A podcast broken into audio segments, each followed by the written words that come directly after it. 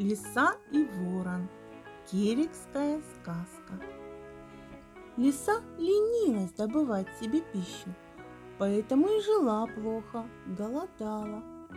Однажды она сказала дочери, «Обману-ка я ворона, скажу, что замуж вышла, богато жить стала». А дочь и говорит, Не надо обманывать, лучше попроси у него еды по-хорошему. Не послушалась лиса. Взяла мокрую старую сетку для рыбы, в мешок затолкала, завязала и пошла к ворону. Ворон услышал, что кто-то идет, и спрашивает, Кар, кар, кто там? а лиса уже в синях отвечает, «Это мы с мужем пришли». Ворон удивился, Кар, кар, смотрите-ка, двоюродная сестрица замуж вышла. Пусть мужа покажет. Кар, кар. Лиса и говорит. Муж не может при свете находиться. Его предки в темноте жили, и он темноту любит. Он как будто слепой, ничего не видит. Тогда ворон и говорит. Кар, кар. Ну что ж, потушите светильники. Пусть заходят. Когда лиса зашла, ворон спросил. Что будете есть? Лиса и отвечает. Ой, да у нас пищи много, ешьте сами. Пошла жена ворона в кладовую за едой, а лиса тихонечко за ней пробралась и стала еду в мешок складывать. Полный мешок наложила, завязала, в сени вынесла, в угол поставила, а ворон все удивляется. Кар, кар. Вот ведь та двоюродная сестрица замуж вышла.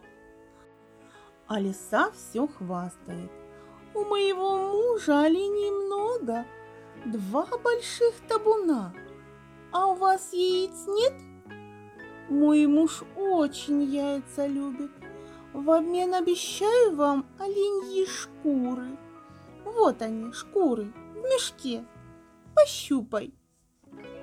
Ворон пощупал мешок. Действительно, там что-то мягкое. Оленьи шкуры. Обрадовался ворон. Вот богатство. Всем на одежду хватит. Велел он мешок в полок положить. Жена ворона и говорит. Кар, кар, у нас есть сын, а у вас есть дочь. Вот бы нам их сосватать. Лиса подумала и сказала. Если ваш сын захочет, сосватаем. Так, разговаривая, попили они чаю. Потом лиса сказала, как бы обращаясь к мужу. Идем, родной, домой, а то наши олени испугаются и убегут. Распрощалась она с вороном и его женой в синях мешок с пищей захватила, нагрузилась так, что еле до дома дошла. Дома сказала дочери, смеясь. «Ха-ха-ха!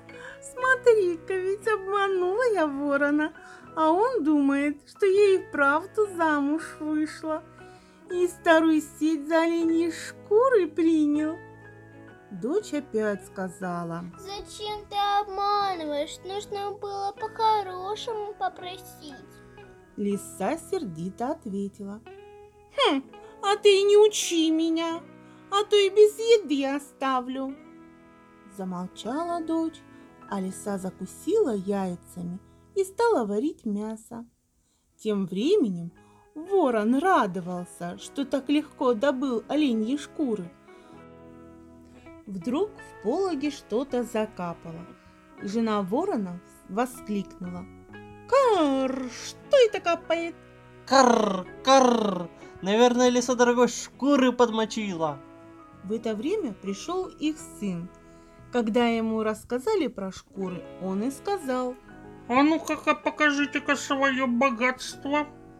Мать достала мешок, развязала, вытащила сетку и удивилась. кар! Смотрите-ка, нет ничего, только старая мокрая сетка!» Рассердился ворон, приказал. Карр! Карр!